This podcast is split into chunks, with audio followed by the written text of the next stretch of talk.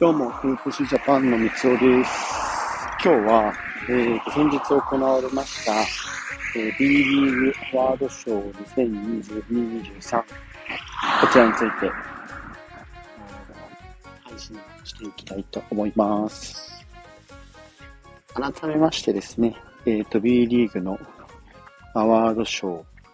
ーが4年ぶりに、かな ?4 年ぶりですね。そうです。4年ぶりにリアルでの現地、現地開催が、えっ、ー、と、開催されまして、で、えっ、ー、と、こちらが、うんと、場所どこだったっけかな？なんかごめんなさい、ど忘れしちゃいました。えー、大手町って言ったかな？そう、大手町三井ホール、東京で、東京の大手町三井ホールで、えっ、ー、と、行われましたと。まあ、ざっとね、あの個人賞というか、その賞をもらっている選手含めて、チームとかを取り上げていければと思うんですけども、まあ、個人的に、まあ、全部取り上げちゃうと、まあ、ずらっと本当に言ってるだけなんで、皆さん、あの、配信を、配信？違うな。あの、リンクの方を見てもらえればってことなんですけど、うんと、そうですね。個人的にやっぱ気になったのは、ベスト5からいこうかな。ベスト5からいくと、うーんと、そうですね。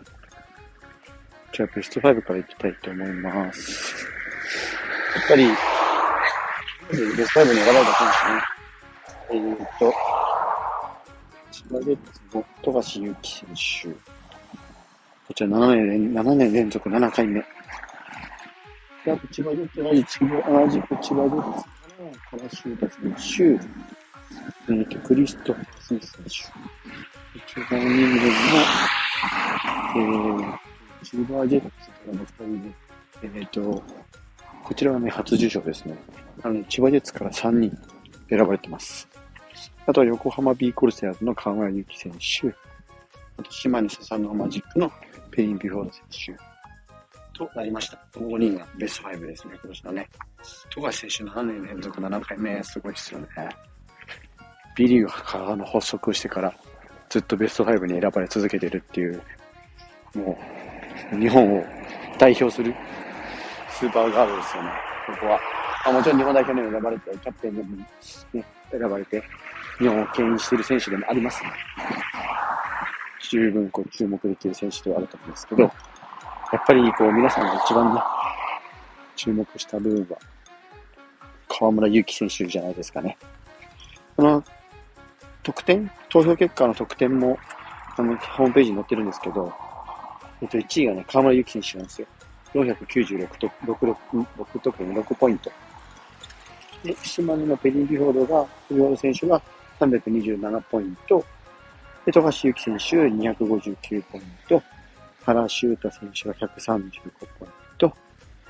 クリストファー・スミス選手は119ポイントと。富樫選手、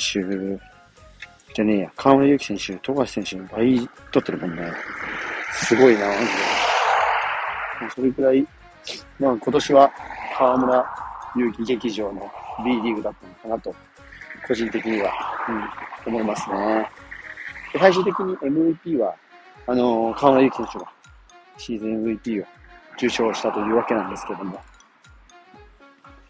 ただね、やっぱ、この河村勇輝選手なんですけど、知ってる方もね、大多数かとは思うんですが、今年は鬼のようにタイトルそうなのしております。まあ、まずは、ね、シーズン MVP 受賞。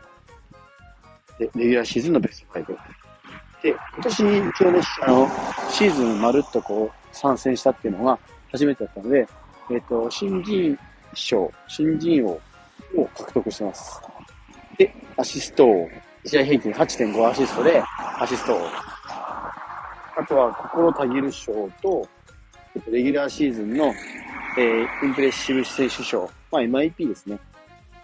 インパクト残して、まあ、成長もしてっていうところで、MIP 賞と、えっ、ー、と、最終的には、6冠かな、これで。すごいっすね。多分これも、後にも先にも出てくるかな、こんな選手。初めて、入団、入社、入社じゃねえや。入団した選手が新人王を取って、新人王はね、ちょっと日本のバスケット B リーグはちょっと難しいところなんですよね。なんだっけあれ。特別指定選手。これを、この制度とか使うと、河村勇輝選手って、実は横浜に4シーズンぐらい在籍はしてるんですよ。で、まあ、大学時代に2シーズン在籍していたりとか、まあそういうふうに、あの、まあ全試、全試合じゃないんですけど、ちょこちょこ、あこう参参戦をしたりしていて、で、まともにこう、ちゃんとね、ワンシーズン通して在籍したっていうのが、えー、と最近なんで、なので、まあ実質 B で、しかもほら高校時代からね、特別指定の選手として、あの、経験を積んでたわけなんで、なのでそこはね、あのー、まあ B リーグっていう舞台は慣れてる選手もありました。ただその、その中でも、今シーズンもうすごいインパクトでしたよね、正直。個人としても、スコア含めて、この辺はもう待ったなし、待ったなしっていうか、なんかもう、とんでもないスタッツ残してるし、まあ、あの、チームを、えっ、ー、と、初のチャンピオンシップ進出にも貢献してるし、この辺はやっぱり、うん、なんかインパクト残してる選手で、どうもあって、ね、あの、圧倒的な、こう、なんですか、選出される理由が残ってるかなと思いますね。最終的にシーズンも、えっ、ー、と、1試合平均で19.5得点、3.4リバウンド、8.5アシスト。で、19.5得点は、これでリーグ5位なんですよ。日本人選手、あれ？日本人選手1位かなリーグ5位。で、あの8.5アシストは、えー、っと、あれじゃないですか。えー、アシストを今年取ってるんで、シーズン1位という形で、もう本当に、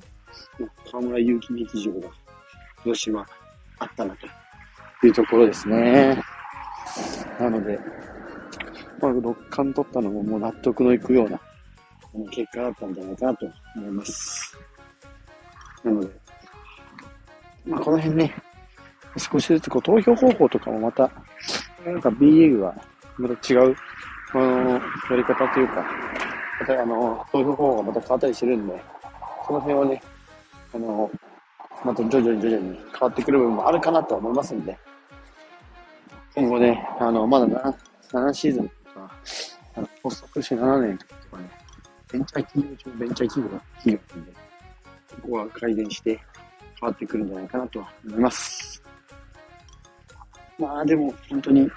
面白いシーズンでしたね、今年はね。振り返ると。うん。河村勇輝選手も、横浜強いかもそうですし、ペリー・ビフォード選手めちゃくちゃね、こう、あの、トリプルダブルとかで、ランドセイヤ選手と一緒にチーム牽引して、あの、チャンピオンシップ出場も果たしてますし、あとは、あれか、あの、千葉ジェッツね。千葉ジェッツは安定の強さだね、これはね。このベスト5に選ばれて3人いるけど、富樫選手も、富樫選手、最後ダメ連続だし、で、あとは、えっ、ー、と、この3選手に、他にもね、受賞してるんですよ。えっ、ー、と、ベスト5は富樫選手が受賞してるんですけど、でね、パラシュータ選手がね、ベスト5とベストディフェンダー賞にも選ばれてるんですよね。ここはね、しかも、えっとね、1位、パラシュータ選手が528ポイントで、2位のジョーダン・ヒース選手、116ポイントなんで、約4倍ぐらいは差をつけてるな、思います。あとは、えっと、クリストファー・スミス選手、ベスト5に選ばれてますけど、えっとね、シックスマン賞を受賞してます。なので、クリストファー・スミス選手もね、うんとね、2位に、1位がクリストファー・スミス選手が647ポイント、647ポイントで、アレン・ダーラム選手が2位なんですけど、195ポイントとね、ここもまたね、素晴らしいスタッツ残してるんですよ。また来年ね、どういう形でこう契約されるかわかんないですけど、この辺注目してもらえると、また B リーグの面白さとかも伝わるかなと思いますんで、今、シーズンのこのトレードとか、契約の有無、契約の更新など、新規の更新など始まってるんで、その辺もチェックしてもらえると面白いかなと思います。まあ、今日はこの形で理由の、その、皆さんのアワードショー